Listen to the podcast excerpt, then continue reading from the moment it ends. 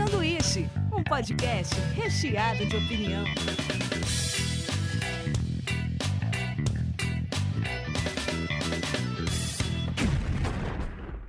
Diretamente da Springfield brasileira, começa mais um sanduíche. Hoje eu tô aqui com Davi Caleja. Bom dia, boa tarde, boa noite. E conforme prometido, nós vamos hoje falar dos seriados. Tanto eu quanto o Davi, a gente somos mais caras de seriados do que de filme, né? É isso, Davi, é, ou não? Cara, eu acho que eu, eu tô no meio a meio, assim. Mas eu fico de cara que tem uma galera que não curte série porque não tem paciência para acompanhar, assim. Eu acho isso meio bizarro, assim, porque eu, eu particularmente eu gosto quando a história é boa e você quer ficar assistindo aquilo ali por mais tempo. Inclusive, tem algumas séries que acabam e você fala, meu Deus, como é que eu vou sobreviver? É, cara, como assim não gostar de série? É porque, tipo, eu entendo, tem proposta de filme que curtinho é legal, mas o que eu gosto de uma série, principalmente quando ela é bem escrita, é a oportunidade de desenvolver personagens, da gente ver mais coisas desse personagem. Às vezes prefiro estar imerso numa série do que a experiência de uma hora esse ano acho que a gente acompanhou um advento muito interessante, porque muitas produções que podiam ter sido filme viraram minisséries, né? Então a minissérie virou um ótimo gargalo aí do, do cinema, assim, tipo, tá todo mundo investindo em minissérie. E particularmente eu gosto mais da minissérie do que temporadas de, tipo, sete temporadas de alguma coisa. Isso realmente precisa ter muita paciência. Principalmente se a série ainda tá acontecendo, sabe? E aí você tem que ficar esperando um ano para acontecer tudo, sabe? Então, tipo, eu gosto da minissérie mais do que da série, para falar a verdade. Então, e esse é um ponto que eu tava pensando, que alguns diretores é, e outros atores que a gente jamais esperaria em série, a gente começou a ver caindo em série também, caras grandes. Tony Hawkins. Será que, não é contratual isso, assim? Que o cara assina um contrato com a Netflix, ele tem que produzir por cinco anos. É melhor que ele faça uma série, não do que ficar produzindo filme, filme, filme. É, mas o que eu vejo, na, na minha opinião, é que antes era meio que um demérito o cara fazer série, porque o filme o cara fica lá seis meses e dá, já era, ele já é liberado para fazer novos é, projetos. É, já a série, por exemplo, a gente pega o Steve Carell no, no The Office. Ele é um cara super talentoso, mas ele que ficar no papel de Michael. Cara, no mínimo aí, ele ficou sete anos no papel. É, e daí o cara tem que fazer nos intervalos da gravação, tem que fazer o filme, como a gente viu, por exemplo, o personagem Jim. Mas a gente já tá vendo mais atores grandes apostando em série. Talvez os caras resolvam fazer um intervalo entre uma coisa. Porque a partir do momento que você pega paixão pelo personagem também, esse cara tá feito na vida. É, é aquela linha tênue, né? De você tá bem na vida e também ficar estigmatizado no papel. Mas eu não sei não, cara. Eu acho que... Eu vejo tanto ator que, que tá torcendo para ficar estigmatizado porque não tem trabalho, né? Eu acho que tem alguns atores que reclamam de barriga cheia nesse probleminha aí. Eu vejo até o Terry Crews, por exemplo, que ele é um cara é um monstro e tudo mais, mas ele sempre se destacou por, por coisas de humor. Mesmo ele fazendo um filme de ação, a gente quer ver ele no humor. E ele agora tá voando naquele Brooklyn Nine-Nine. Não é o meu estilo de série, mas é, não consegui gostar, desculpa. Eu vou tentar uma hora de novo. Por causa do Terry Crews. Não é por causa de ninguém mais. Mas a galera, tipo, já esqueceu que ele é o pai do Chris e agora ele é esse cara do, do Brooklyn Nine-Nine, sabe? Ele conseguiu se reinventar. Ele é um personagem de si mesmo, assim, né? Tipo, ele fugiu do papel do Chris, mas ele ainda é. Qualquer papel que ele faça, ele é o Terry Crews, sabe? Você não consegue dissociar ele, parece. Mas eu acho isso bom. Ele sabe disso. E, e o melhor, ele leva isso numa boa, né, cara? Eu acho que ele não tem a pretensão de ser um um Anthony Hopkins ou, sei lá, um, um ator assim, tipo, classicão assim, do cinema. Né? É, a gente fez uma lista aqui, eu tava dando até uma olhada na, na lista que você separou, né? Que a gente tava conversando bastante. E lá atrás, no começo, acho que quase no começo do ano, a gente teve a segunda temporada do Sex Education. Eu não lembro a certa data, mas foi lá pro começo também, não foi agora pro final, né? É, Cara, na minha opinião, uma das melhores séries adolescentes que a Netflix já fez, sabe? A, a, segunda temporada conseguiu superar a primeira ainda, né? Sim, eu gostei muito e tá bom, tá tudo confirmado para a terceira, né? acho que sai só ano que vem, mas eu achei muito boa. Aliás, tá saindo uns episódios novos da, do Big Mouth, cara, que eu acho sensacional também. Só que é desenho, mas tem a mes quase a mesma pira, assim, do adolescente aí de hormônio. É o que tem os demônios esse, né? Os demônios do hormônio, né, ali, né? É genial. Big Mouth é genial. E eu vi que tá com episódios novos lá na Netflix. É, eu assisti uma coisa ou outra. Eu, eu gostei, achei legal. O Sex Education, ele é aquela série de boa. Você até se emociona, porque tem uns episódios mais fortinhos, tem uns dramas, assim, da, da família do, do moleque lá, que, que é gay. Tem uns dramas ali forte ali que acontece e tal. Mas é uma série fácil e gostosa de ver, rápido. A primeira temporada é focada no protagonista. Ele tem o par romântico, ele tem o lance dele ser filho de uma sexóloga que vai dar consulta. Na segunda, eu acho que o melhor amigo dele, o... agora eu não lembro o nome, me desculpa, ele ganha um destaque até maior que o protagonista. lembro que é um comentário que você fez e quando eu assisti eu retive minha atenção nisso. Realmente o, o drama e toda a profundidade tá nele. O outro personagem é. tá mais pano de fundo, assim. É, eu achei legal isso. White people problem, assim, sabe? Tipo, a família. É, tudo bem que o pai é separado e tal, mas são coisas muito comuns, né? São dramas muito comuns. Apesar de ele ser um, um personagem engraçado, com, com temas engraçados e tal. Mas a, o, a trama e o drama mesmo é desse outro personagem que ganhou o corpo na segunda temporada. Sim, sim. Outra série também que, que bateu forte, assim, virou carro-chefe durante o tempo da na Amazon Prime, foi The Boys. Também esse ano saiu a segunda temporada e todo mundo tava ansioso para ver se eles iam manter. Foi sensacional. E é uma série que eu lembro que eu falava até para você, pro Samuel, para todo mundo que não é muito fã de filme de herói. Eu falo, cara, assista The Boys, que The Boys é diferente. Não é um filme da Marvel. Eu demorei porque eu lembro de você comentando uma vez, duas, não foi nem duas. Acho que você comentou umas quatro vezes sobre The Boys. Eu falo, cara, o nome não tava me ganhando muito, assim, sabe? Eu falava, puta, é um filme de herói, chama The Boys.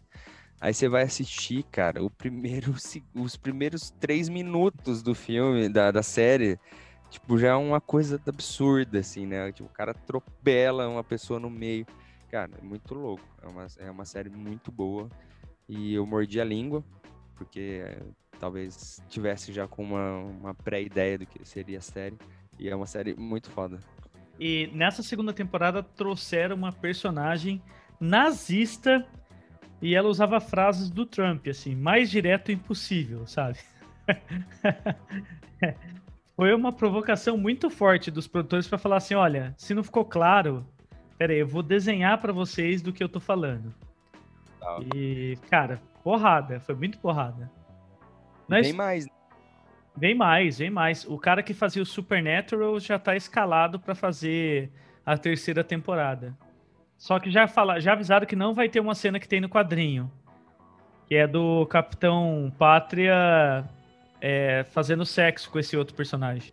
Teve uma outra cena que foi banida do filme, acho que não sei se chegaram a gravar ou era para ter, que é o Homelander em cima do prédio. Soltaram, soltaram essa cena no final da segunda. Soltaram? Soltaram. Caramba. Logo depois dos créditos tem ele mandando, ele se masturbando no, na beira de um prédio, falando assim, eu faço o que eu quiser.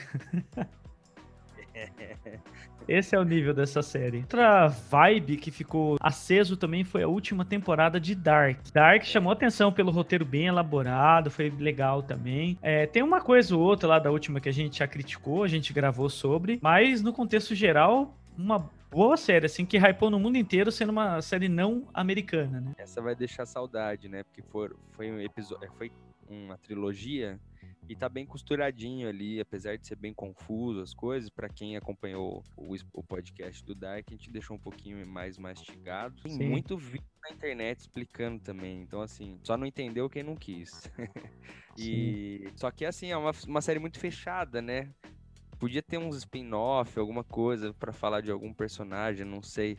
Mas os alemães, eles mostraram que eles sabem fazer série boa, né, cara? Então, vamos ver se sai mais disso daí, né, desse, desse armário. É, não, é, tem coisinha outra que eu não gostei. A gente até discutiu, tem um episódio lá, se quiser ouvir. No total, ela é uma boa série. Ela trouxe conceitos filosóficos legais para ser discutidos. Ela trouxe filósofos alemães. Ela vendeu a Alemanha muito bem.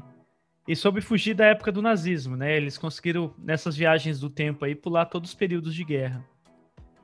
Então foi uma sacada excelente, se for ver.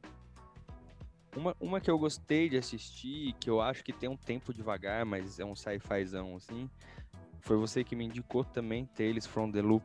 Nossa, maravilhoso. Nossa, é da maravilhoso. Amazon, se não me engano, né? É da Amazon. Nossa, lindo demais, né? O episódio é sobre um personagem, tá bem costuradinho a série. Ela tem um, te tem um tempo, assim, né? Não é uma série fácil de assistir, mas fotografia incrível, né? Baseada Sim. num livro de um artista designer. E é linda a série. Eu gostei muito, gostei muito. Ela tá na minha lista ali do ano, com certeza. É, na minha também. É, a série é baseada nas pinturas de um cara chamado Simon Stalin Hag. Eu lembrei de cabeça porque eu tava reassistindo o nosso, nosso vídeo esse dia que a gente gravou sobre ela. E é uma coisa meio anos 80 com. Assim, o visual é dos anos 80, mas com tecnologias futurísticas. E cada episódio desenvolve um personagem diferente ali na série e acarreta em algumas consequências. Então, é o primeiro episódio, é o menino e o melhor amigo dele têm uma relação. O outro episódio, você entende como o pai ganhou um braço biônico. No outro episódio, você entende como a mãe é, tem um trauma no passado. É sensacional, cara. Bonito, meio poético, assim. É, Tem é, viagem no tempo, universo paralelo, troca de corpo. Tem muita coisa, né? Apesar de mexer com todas essas tecnologias, o que a gente está falando sempre é sobre questões existenciais. Então, ele tem essa carinha de conto também. É muito bonito. Tô com vontade de assistir de novo, pra falar a verdade. Eu, Eu- também. Eu tô com um pouco de medo de. Porque assim, esse ano foi meio um ano estranho, né? Eu tenho medo de fazer uma lista e ela nem ser de 2020, assim. porque eu que assisti em 2020, né? É, acho que uma que vale ressaltar aqui, que foi a minha estreia aqui no canal, e eu fui ficando, hein? É verdade. Chamou uma vez, eu não parei mais, eu fui ficando. Foi Midnight Gospel, né? Nossa, lindo demais. Nossa, eu chorei uma cachoeira. Meu, e foi um episódio muito, muito bacana, né? A gente teve assuntos profundos nele, assim. Conseguimos discutir bastante coisa. E, e é uma série bonita, né? É aquele tipo de série que ela te traz tanta informação que não tem como você assistir uma vez só, sabe? Você vai assistir ela primeiro em português, depois em inglês, depois uma só pra pensar sobre o que ele tá falando lá. Eu E quero até Duncan- desenvolver, é, até desenvolver sobre ela, que eu acho que ela não é uma série hypada. Eu acho que vale a pena a gente falar pro pessoal do que, que se trata Midnight Gospel. Ela tá sem dúvida nos nossos melhores do ano. Pra mim, talvez seja a melhor série do ano. Eu tô um pouco É. na dúvida, porque saiu o Mandalorian e tal. A gente pode falar do Mandalorian mais pra frente tal. Mas acho que na categoria, assim, que mexeu com a gente, de tipo, discursos que você vai levar pra vida, é Midnight Gospel. A, a ideia do Midnight Gospel surgiu porque tem um cara chamado Duncan Trussell, que o Davi até citou agora há pouco, que ele tinha um podcast que ele chamava amigos, a própria mãe dele. E, cara, eu não sei como esse cara conhece tantas pessoas inteligentíssimas, né? Baixíssima audiência aí do podcast dele. É, mas só que um dos ouvintes dele era o criador da Hora da Aventura. Só isso, só. Só. É como se o Maurício de Souza fosse ouvinte do podcast aqui, do sanduíche. E falasse, quero desenhar em torno do, do, do episódio. Menino foi- lixo, eu quero... É, do Menino Lixo. E daí foi exatamente isso que aconteceu. O criador da Hora da Aventura foi lá falar com o criador.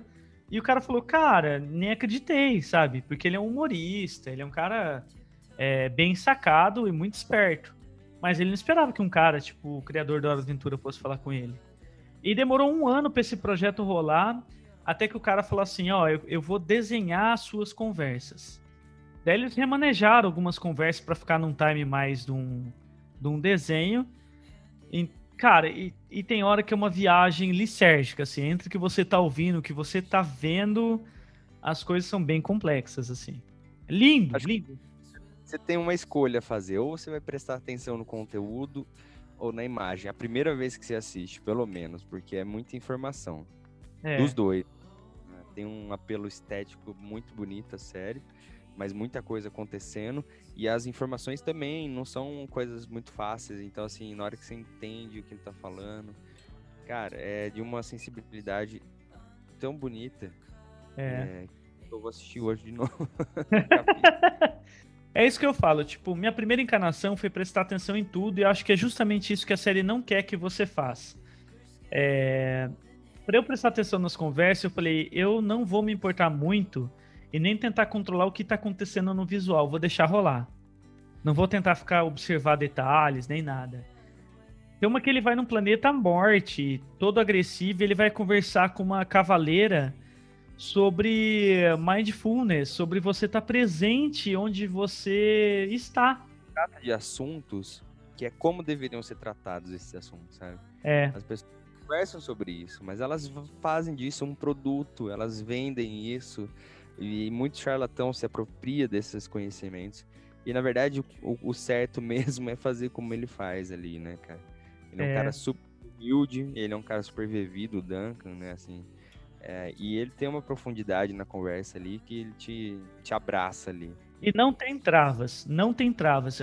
Logo o primeiro episódio ele conversa sobre drogas e eu acho muito bonito também uma, a discussão que ele tem, porque ele fala que as drogas são o que elas são, o que muda são as circunstâncias, né? Para algumas pessoas é uma experiência, para outras pessoas é o alicerce de uma alegria, de alguma coisa. Assista, assim, é, não tem como a gente resumir muito sem falar pelo menos uma hora sobre isso, porque é isso, é, é complexo. A gente vai é, fazer de novo. É, exato, é. Explicar Mas sobre tá... Midnight Gospel é um podcast. Tá no Netflix, procura lá, é uma série curtinha, tá perigando sair a segunda temporada. A gente acha errado um pouco, porque ficou tão bonitinho, né? É uma série pequenininha, vai lá que você não vai, não vai se arrepender. Agora, nessa área aí, também tem a quarta temporada do Rick Mori, né? Que é uma coisa que a galera acaba meio que comparando um com o outro, né? Eu acho que, assim, faz sentido talvez na, na questão, porque é uma, é uma animação, é um desenho e também tem as pilhas, né, que você entra num mundo e cai lá não sei aonde. Eu acho que nisso aí elas estão um pouco conectadas, um pouco na viagem, mas eu acho que são contextos diferentes, sabe? É. Eu acho que eu são acho que séries o Midnight Gospel, ele não tem uma proposta de ter um time humorístico, nem de ser uma, uma experiência chocante ele eu acho que ele entra até na contramão do Rick Morty, que ele é mais ou menos um negócio para você observar mais os detalhes da vida. Ele é, ele é mais detalhado nisso. Enquanto o, o Rick Morty, eu adoro, sou muito fã, mas ele brinca com o caos, ele brinca com o niilismo, ele não dá importância para nada, porque o cara tem a possibilidade de ser qualquer coisa. Então, eu gosto, é o tipo de ácido que eu adoro. Só que o Midnight Gospel, por exemplo, ele é ao contrário disso e eu amei tanto quanto. Então é curioso, sabe? Como a gente é complexo nisso também, né? Uma que eu acho que, que é, tem um time de humor, mas assim, ele tem uma, um quê de melancolia. É, a gente anotou aqui também, que foi a última temporada do BoJack, né? Sim. O BoJack, ele já é um cara mais é, mais profundo, assim, né? Um cara mais triste. Mas é um puta de um desenho, né? Assim, é, eu gosto muito de BoJack. Não, fala pra assistir todo, não assisti tudo ainda, não. Mas teve a última temporada esse ano, né? É, a parada é legal. Tipo, ele era um, um cara que fazia sucesso nos anos 80 e hoje ele é só um rico que não consegue ganhar de novo os holofotes. Então a vida dele é meio triste. Ele tem dinheiro, ele sustenta às vezes uns caras que vivem ali com ele, os amigos dele. Mas ele é um cara meio depressão, é foda, é muito bom. Ele, te, ele é meio ácido, né, o cara, assim. Sim, ele já tá meio de saco cheio também de tudo, né? E ele é um, para quem não conhece, o BoJack Horseman é um cavalo, né? E ele se mistura com vários outros personagens. Então, uma série super divertida e profunda aí também. Eu acho que de, de desenho, os que ficou marcado foi isso, assim, para mim. Tem umas brasileiras também, né, Bem, que a gente fez podcast, a coisa mais linda. É um, é um Brasil com Z, assim, vai, é um pouco, eu achei, a série. Porque daí tem umas, umas cenas de morro, assim, mas eu achei é um pouco pasteurizado, um morro meio pasteurizado, assim, sabe? É. Mas eu não sei, porque se fala de uma época. É, né, anos, anos o que? Aquilo lá, 50? Acho que na questão de violência do Rio de Janeiro, ele realmente passa um Brasil com Z bonitaço ali, sabe? Dá a impressão que você tá realmente em Veneza, em outra parada. Na questão do machismo, acho que é o foco maior ali, sabe? Porque mostra o quanto a sociedade brasileira era complicada com mulheres.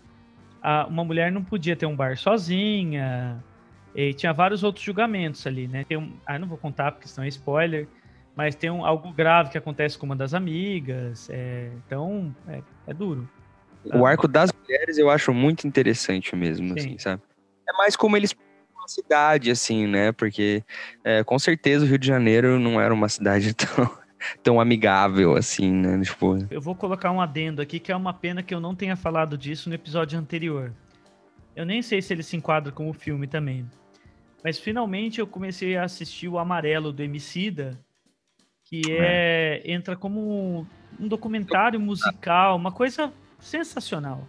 Olha, poucas produções brasileiras tão boas de storytelling igual a dele, viu? Você já tinha escutado o disco? Eu não tinha ouvido nada. Nada a respeito. O, o, o álbum é sensacional, assim. Só tem participação, tipo, incrível, assim. Zeca Pagodinho, tem Caetano Veloso. Cara, assim, tipo, esse álbum aí, ele rolou no repeat aqui no meu Spotify, assim, eu nem sei como é que não apareceu lá nos meus negócios. E eu, e eu vou falar bem a verdade, assim, eu gosto bastante de Emicida, mas eu nunca tinha escutado tanto Emicida quanto esse ano. E aí, então eu já tava meio apegado ao álbum, porque eu gosto dessas músicas dele. Ele fez uma trajetória, eu acho que meio parecida com Criolo e com Marcelo D2, Sim. que é uns caras que saem rap e consegue fazer música popular depois, boa, de qualidade, sabe? Não fica só no rap ali. Ele cantava muito gritado, né? Então, para mim era muito improvável que ele fosse fazer um álbum com com samba, com outros ritmos, sabe? Tipo Marcelo D2 canta muito também. Criolo, cara, canta muito. É, Só que você é vê ele você não acha que o cara vai cantar tanto, né? E ficou muito bacana, cara. E ele, tem uma outra turminha, o Rael também, cara, é outro Mas cara... assim, além, além da música, acho que o que vale a pena, eu, eu quero falar só bem curtinho do Amarelo, porque não é um seriado, é um, um filme documental. Primeiro ele fez esse álbum com essas músicas históricas, mas daí, na Netflix, o Amarelo, ele vai traçando um paralelo da história negra no Brasil com essas músicas. Então ele conta a história dos anos 40 e 50, como a, os cariocas tentavam enquadrar. Os cariocas não, né? Todo o Brasil. Eles tentavam enquadrar o samba e algumas coisas dos negros como algo criminoso, como vadiagem. Então, se você andasse com um cavaquinho na rua, você poderia ser preso. Tinha a lei é, da vadiagem. Lei da vadiagem, rua. é. E daí mostra várias coisas incríveis que eram feitas por escravos que eram arquitetos. Cara, é lindo, é, é muito bem feito. E ele conta a história de uma narração que você fala assim: Cara, Emicida é um puta artista. Não é só musical, não. Ele é foda. Eu te falar que essa lei ainda tem em algumas cidades, cara. Em Assis, se eu não me engano, é Lins ou Assis, cara. Tem isso daí, você não pode ficar vadiando na rua lá, não. Acho que até o Danilo Gentili lá, o bobão, já se ferrou numa dessas cidades aí, porque ele tava lá fazendo uma pegadinha e não deixaram. E um amigo meu já morou nessa cidade e falou que ele não podia ficar ali na rua ali. É meio maluco, cara. A gente acha que, que a sociedade vai melhorando conforme vai passando os anos, mas eu não sei não. Mas o, o MC dá uma aula, né, cara? Ele dá uma aula e é uma aula bem didática. Se você não entendeu, você tá com problema cognitivo. Volta um pouquinho. Eu fiquei até pensando que é, é, claro que esse cara é um bom contador de história, porque o rap é isso. O rap é toda uma narrativa. Só que ao invés dele ser agressivo, ele é sensível, ele é muito observador com, a, com as pessoas, ele homenageia toda essa parte histórica. Cara, é de chorar de bonito, assim. Ele traz várias pessoas que a gente fala assim, a gente devia ter, amarelo devia passar nas escolas. É igual o criolo, né? Ele tem aquela carcaça dura da vida, mas é um cara de um coração incrível, né? Uma pessoa sensível. É. Não é à toa que Emicida tá lá na GNT, fazendo um monte de programa, dando opinião lá, porque é um cara que ele sabe se posicionar, né, cara? Ele não fala, não fala de, de improvisar. Ele canta improvisado, mas ele não fala improvisado, ele sabe o que ele tá falando. Então, assistam, tá no Netflix também, né? Netflix, sensacional, lindo demais. Agora, de Brasil, cara, acho que a melhor série do, do ano, né, sem dúvida, foi Bom Dia Verônica, né, cara? Bom Dia Verônica, fantástico marcou um ponto ali que divisor assim, né? De série, pelo menos, pelo menos no que eles fizeram com a série. A gente fez um podcast sobre ela, né? Bom dia, Verônica. Ele foi tão impactante, tão forte e legal que foi uma série que ela ecoou além da série. E a gente abriu um espaço e falou: olha, quem quiser gravar, por favor, grave, coloque os vídeos. Se você vê no IGTV aqui do Sanduíche, olhar lá atrás do Bom Dia Verônicas que mandaram áudio, tá tudo lá. Elas contaram os relatos dela de mulher, porque a série também traz esse aspecto de abuso. É, é uma série policial, tem o um molde americano, né? Tem toda a estética americana, mas ela traz coisa que acho que pertence à realidade de todas as mulheres, né? A nossa ideia era ter gravado podcast com as meninas ao vivo, né? Tivemos problemas de agenda com algumas convidadas, a gente tentou umas duas ou três, não deu certo, e como estava em cima da hora, a gente gravou e pegou esses relatos das meninas, que tá assim, cara, tá incrível os relatos dela, um, um mais forte que o outro. E eu acho que a série, ela tem. O filme, série, tem esse poder, né, cara? De te tocar para que você se conecte com aquilo e se sinta confortável, talvez, de, de se expor, de contar uma história sua que te, que te deu um trauma, sabe? Eu acho isso muito importante, assim, no cinema, no livro, qualquer coisa que desperte catarses e histórias e tal. É a mesma discussão, por exemplo, que a gente fala da pessoa que, sei lá, que apertou o botão de uma bomba de Hiroshima, ou da pessoa que fala de grupos que ela não conhece. Por exemplo, esse afastamento que a gente tem de não enxergar o outro lado facilita a gente ser insensível. E acho que as séries e os filmes, quando eles trazem esses personagens, quando eles trazem essas realidades, que a gente consegue olhar de maneira ilustrada, eles despertam na gente uma, uma proximidade. Eles falam, tá, eu entendi. Eu, eu finalmente consigo ver, sabe? Eu consigo olhar no olho da, da outra pessoa. E acho bonito isso, o trabalho do ator de canalizar isso por ele, né?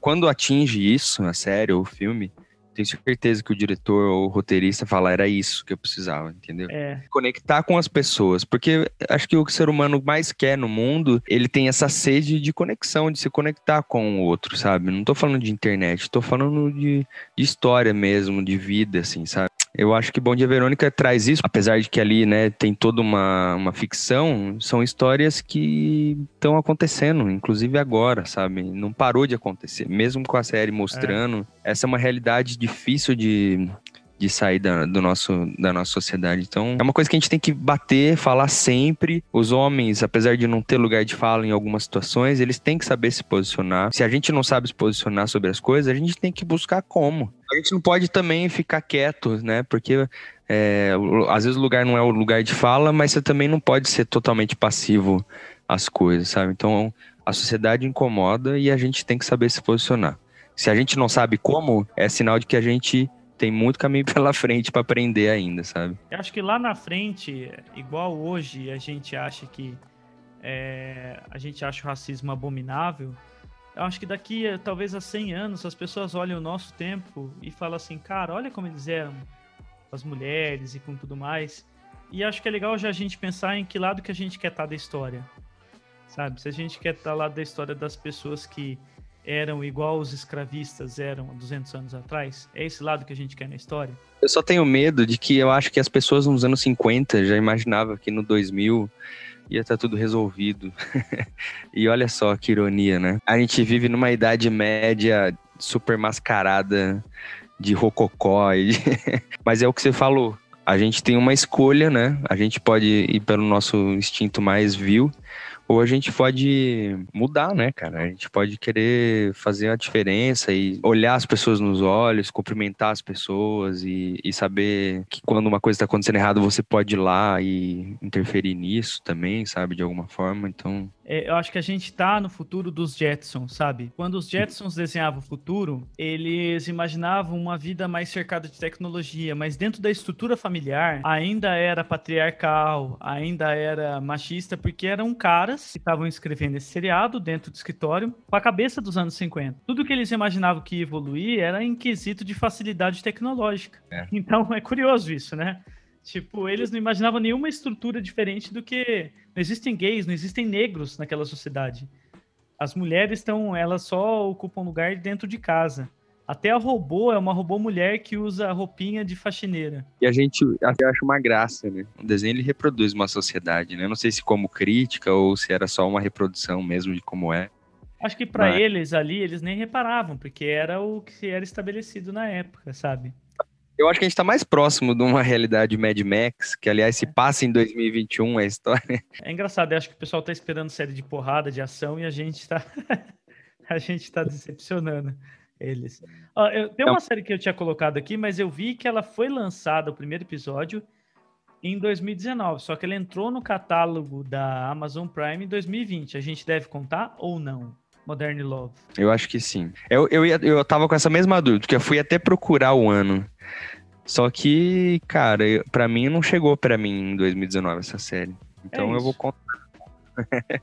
É, entrou no catálogo da Amazon Prime em 2020, também Modern Love, que são histórias reais de leitores que enviavam suas histórias para uma coluna do The New York Times. As pessoas mandavam histórias reais de romance delas e virava uma coluna. Alguém resolveu reunir algumas das histórias, adaptar ali o roteiro e fazer essa série que é bem bonitinha, né? Bem legal. Tem alguns episódios que são emocionantes. A gente fez um podcast sobre ela também. A gente fala um pouco do que incomodou um pouco, assim, porque ela quase vira um musical, assim, ou vira, né? É, é- é, o musical ele tem a, li- a literação da realidade, né? Mas eu confesso que tem um episódio que ele é musical e ele é maravilhoso, que é o episódio da Anna Hathaway. Que ela é maravilhoso e é musical. A hora que ela começou a dançar, eu falei, ah, não. Mas qual a parada? É como a história de uma moça bipolar. é, em um episódio ela tava saltitante, dançando, era um espetáculo o dia pra ela. E eles ilustraram isso com uma dança. Daí nos outros dias ela não conseguia sair da cama. Que maravilhoso, cara. Que composição fodida, sabe? Tem nem o que falar, cara. É uma outra atriz que surpreende muito, né? Vários filmes, várias séries. É uma... Pra mim, ela é tipo, tá no caminho do Robert Pattinson, assim. Tipo, é uns caras que você fala, não acredito que ele vai virar um, um puta ator e vira, assim. O estagiário lá, sabe? É um personagem que é a cara dela fazer isso. A, a- o Diabo Veste Prado. É tipo, é a carinha dela isso. Só que às É. vezes ela sai da curva aí, pega uns personagens, tipo esse daí. Cara, ela, no momento da crise dela bipolar lá, cara, a cara dela transforma, cara. É muito louco. Eu sou muito fã, outra atriz que eu acho que se ela for fazer o Batman, ela faz um Batman ótimo, é a Charlize Theron. Eu acho ela demais, sabe? Em todos os filmes. E a Anna Hathaway também é assim. A Anna Hathaway, tipo, ela, se ela, ela põe uma maquiagem, uma roupa incrível, você fala assim, cara, é uma, é uma princesa da Disney. Daí do nada os caras mudam a maquiagem, você vê uma pessoa depressiva, cansada e a mesma atriz. O que ela tá mudando é como ela movimenta o corpo dela. É, é realmente a, a atriz entregando uma atuação incrível. É isso. Sabe? Você vê que, tipo, o jeito de andar, tudo. Cara, tem uma, tem uma outra série. Posso, vou cometer uma gafe, porque eu acho que ela não, não teve nada em 2020.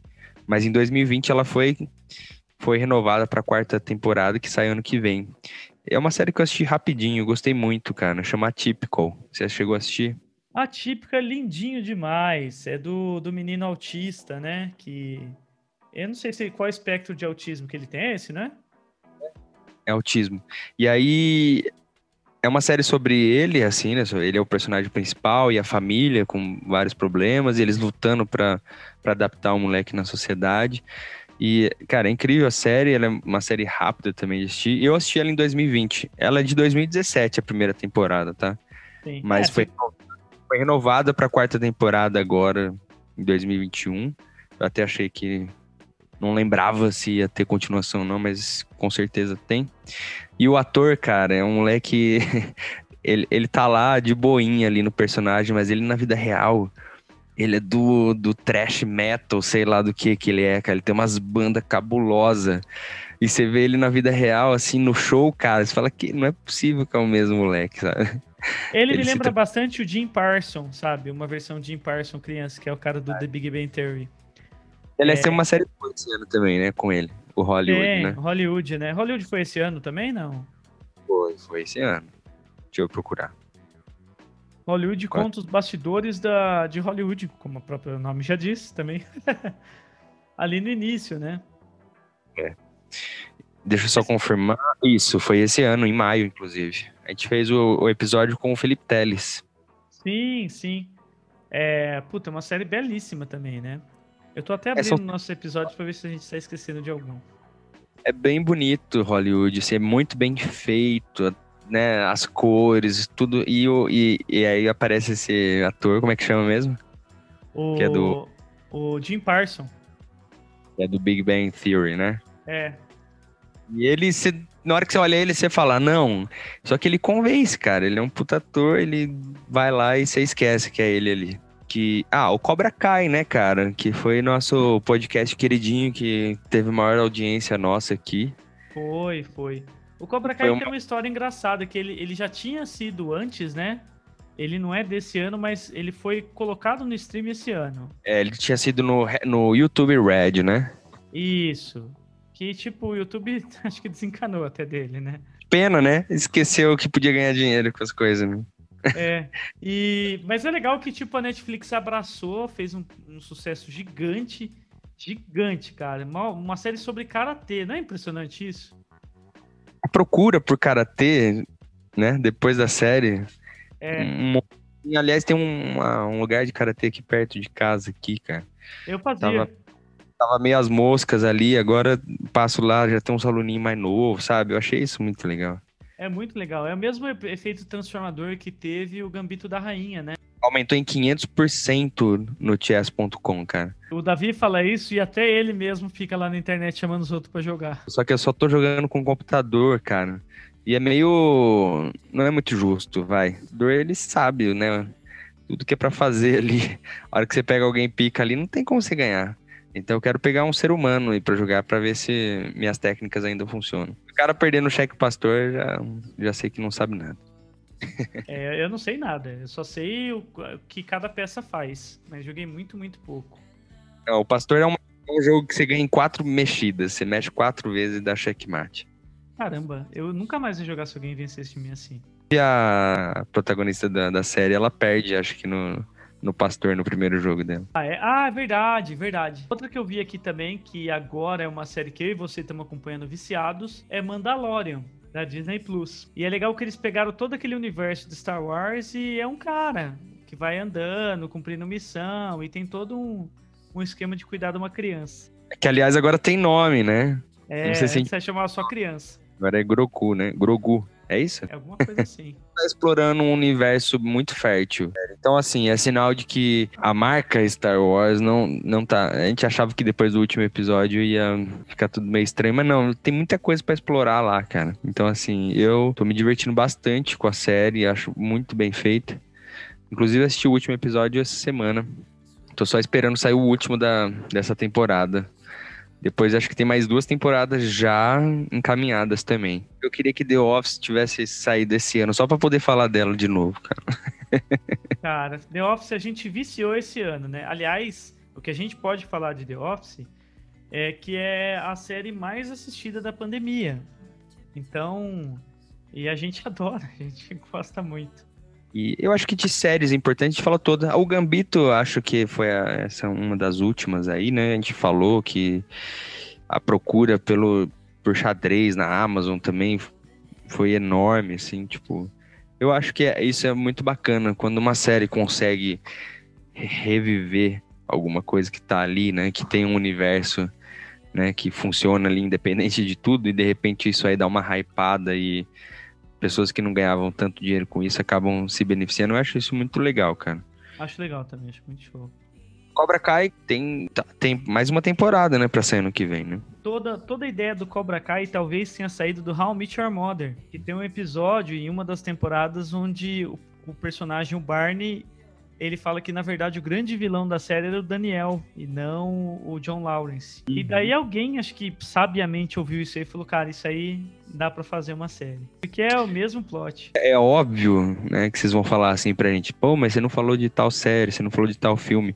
Não, foram muitas coisas lançadas esse ano. A gente tá elencando algumas que a gente gostou mais, certo? A gente não olhou. E eu acho que assim, tem muita coisa pra falar, né? Não daria pra fazer um programa assim tão completo.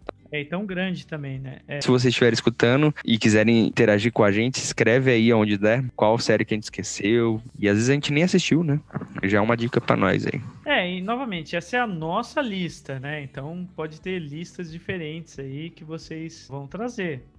Vai tudo no estilo também. Uma que era pra ter saído esse ano e não saiu, que é a nova temporada do Stranger Things, né, cara?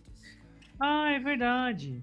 E daqui a É. pouco aqueles moleques passam a gente, né? Cada ano que passa eles parecem mais adultos, né? Já tem a nossa. Mas é, é, acho que já. Perguntar a idade do moleque, ah, eu tenho 33, 34. Fala, caramba, cara. Sabe uma crise que me deu depois do episódio passado? Eu acho que se a gente não falou, a gente tinha que deixar um- uma menção ao concurso aqui. Que é, acho que um dos melhores filmes de 2020. E eu não sei se a gente falou no episódio passado, que é O Diabo de Cada Dia. Não lembro de ter falado. Eu também não lembro de ter falado. É produção do Netflix, não é? É, e é um dos melhores filmes do ano, sem sombra de dúvida. Eu gostei muito também. E de novo, aí eu acho que a gente até mencionou porque a gente falou do Robert Pattinson, É, cara. pode ter sido. E a gente deve ter falado do padre, eu acho que a gente falou sim. Espero Mas é sim. É bom que fique de novo aqui, então. Eu- acho que não dá pra falar, porque não saiu nada esse ano. Mas é uma série que tá confirmada já pro ano que vem, a nova temporada. Que, aliás, tem um personagem muito bom que entrou, que é o Peaky Blinders, né, cara? A, a quinta temporada saiu em setembro. É, é uma pena, porque podia ter saído, né? Mas ela é uma série que saiu em 2013, 2014, aí 2015 pulou. Foi É. pra 2016, 2017, aí pulou 2018 e agora tá pulando 2020 de novo. Então, assim, tudo indica que é pra ser sete temporadas. A sexta já tá filmada e pra quem não sabe, quem faz o papel do Hitler é o Bean, Não é o eu, Mr. caso, o Mr. Bean. É o Mr. Bean. E, e já tem fotos, então se vocês procurarem der uma gulgada, aí vocês já vão ver a transformação do personagem. É, eu tô curiosíssimo, porque a última temporada, a quinta, já é, né, uma coisa bem séria, né? É um inimigo bem complicado pro, pro Sim. Tommy Shelder. E Shelby. no- É, Shelby. E novamente é, segue a regra que a gente sabe que bomba pelos memes. E o meme do frio e calculista do Thomas Shelby era muito bom. E tinha um cara andando de boina na rua e daí o maluco gritou, ah lá, Thomas Shelby, frio e calculista. E essa, esse cacete de frio e calculista ficou por meses, cara, na internet. Mas é uma série. Eu insisti em alguns amigos. Ah, não sei. Aí o moleque me liga assim: caralho, mano, essa série é boa. Ó, Mas- outra que eu queria citar que era excelente e eu não sei o que que a HBO fez, que ela cagou na série, que é o Westworld. O Westworld, tipo, cara, tinha atores como Anthony Hawkins, como, puta, um elenco gigante de, de monstros, sabe? É, Ed Harris. As duas primeiras temporadas profundas e tudo mais, nessa colocaram até o ator que fez o Jesse em Breaking Bad. Daí eu falei, cara, vai ser animal, hein? E virou uma série de ação. Uma série cabeçuda pra caramba. É, que dó. primeiras temporadas e depois virou, cara, na- umas negócios que não tinha mínima noção. Enfim. Viu? Black, Black Mirror soltou alguma coisa esse ano? Não, Não, né? cara, cara traumatizado. A gente não, não sabe, né? Assim, minha memória é um pouco meio complicada, viu, gente? Então, às vezes eu acho que saiu em 2019, mas sai em 2020, às vezes é o contrário. Não, mas, Mas, porque enfim. o tempo que sai é o tempo que a gente assiste também, né? É, tem isso. Eu, particularmente, é, eu prefiro quando já tem umas 5, 6 temporadas. Vou lá e detono, sabe? Porque eu sei que eu vou maratonar e vou assistir quanto eu quiser. Eu ia falar só que esse ano eu descobri o trailer Park Boys, que é, É. cara, é uma das melhores séries é, mais bizarras que eu já conheci, mas eles não são desse ano. Só queria falar como memória afetiva. é bom, né? Tem umas séries que a gente tem que falar, não tem jeito. É, não, eu cheguei a ficar viciado numa época assim, de falar pro Davi quase todo o programa, falei, assiste, caralho, ele não assistiu ainda. Ainda não, cara. Ainda não. Eu sei que eu vou me arrepender de não ter assistido. Não, é, Mas é o é- seguinte, é diferente. deixa, eu- deixa eu aproveitar o momento jabazinho aqui nosso mesmo. É, se você só acompanha a gente no Spotify, lembra que a gente tem um Instagram. E lá no Instagram a gente está soltando um programa que também vai no nosso YouTube. Então você pode procurar Sanduíche Canal. E lá a gente está com um programa que chama Fora de Contexto. E a gente fez uma gravação ao vivo, né? Com mais Sim. dois amigos que fazem parte do elenco. E a gente gravou lá no Voodoo. Ficou um cenário muito bacana, as histórias estão maravilhosas. tá muito engraçado o programa. Então vai lá no nosso IGTV ou no YouTube lá e assiste esse programa. É isso. Depois você- Se você... E o nome do programa é Fora de Contexto porque a gente fala sobre qualquer coisa e não é, necessariamente sobre cultura pop. Essa é uma maneira também da- de, a gente deixar mais solto as coisas. É porque a gente gosta, é isso. e eu garanto que vocês vão gostar. É, Eu também. Eu tô gostando muito desse programa. E agora ficou especial, porque a gente voltou a meio que se encontrar ali com todos os cuidados possíveis e tal. Então, provavelmente a gente grave também algum podcast falando de alguma série, algum filme especial. A gente vá lá e, e grave lá também pra ficar bonitinho. Então vamos lá para as dicas da semana. A minha é um conteúdo da Amazon. É um filme que chama Get the Get. Get opa, Get the Cat. Tipo, se ferre, alguma coisa assim. Tipo, são três amigos que estão levando um castigo, assim, da escola, porque eles, tipo, eles ferram, eles fodem a escola inteira, assim. E é uns caras meio piradão, assim, saca? E aí eles, eles são obrigados a ir fazer uma trilha com o professor maluco, no meio do nada, que é uma trilha que o, o rei, o cara que é casado com a rainha Elizabeth lá, o rei, ele não é o rei, né? É rei regente que fala, né, quando é assim.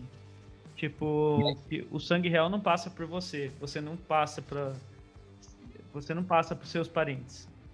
Certo. E ele ele criou esse circuito aí, aí a molecada tem que ir lá fazer como castigo, assim, sabe? Sem celular, sem nada. Só que é uns três moleque pilantra, assim, e vai um outro moleque, porque o moleque, o outro curte mesmo, ele quer ir fazer, ele não tá de castigo. Só que acontece várias coisas malucas, assim, é uma série bem diferentona, tá ligado? É, passando nas terras altas da Escócia e eu tô um pouco na dúvida. O filme é desse ano, inclusive, mas eu tô um pouco na dúvida se eu gostei ou não, sabe? Tá. É um filme bem malucão, assim, cara. Você tem que dar uma desprendida. Mas eu dei umas risadas, assim. Acho só que ele exagera em algumas coisas. É... Mas ele, acho que o cara já fez clipe por Chemical Brothers, enfim. Eu comecei uma série chamada Dirk Gently. Não sei dizer se é boa ainda. É baseado nos contas do Douglas Adams, que é o cara que fez Guia do Mochileiro das Galáxias, né? E é com o Frodo, o ator que fez o Frodo. Ah, tô ligado qual que é. Eu não assisti não, mas eu já vi já. Então, é, ele é um cara que ele ele a vida dele tá toda ferrada e sem querer ele tá no meio da trilha de um, de um cara, de um serial killer. É todo maluco a história. Não sei se eu gostei ainda, mas ela tem um universo meio bonitinho, sabe? Vi também um documentário da Netflix legal chamado A Vida em Outros Planetas, que os caras começam a imaginar como seria é, planetas com condição ideal e os seres diferentes. E é da hora mesmo que eles pegam coisas que os bichos fazem aqui e imaginam em situações diferentes. Eu vi a capa, eu achei bem bonito. Fiquei curioso para assistir também. É um documentário, então? É, mas é, é meio que imaginativo, assim. Porque qual a parada? Eles pegam um bicho igual o falcão. Fala que o falcão, por exemplo, tem um falcão que ele não consegue ter a mesma velocidade que uma pomba. Só que o que, que, ele faz para pegar uma pomba? Ele cai em cima dela. Ele sobe bem alto e daí ele usa a queda livre para ganhar velocidade. Então eles recriaram outros bichos assim, fizeram tipo uma, um carrapato voador que, que também esvazia lá em cima, sabe? É legal, um exercício criativo bom. Legal. Ah, tem um que a gente falou durante o programa, que eu acho que compensa deixar na dica também, Sim. que é o amarelo, né? Nossa, é cara. tudo legal. Assista eu... que vale muito a pena. É sensível de chorar, assim. Várias vezes eu me emocionei nesse documentário musical. É lindo pra caramba. Me cita de parabéns. É isso. É isso. Temos o programa. Temos um programa. Então é isso. Até a próxima. Um grande abraço a todos e tchau. Falou!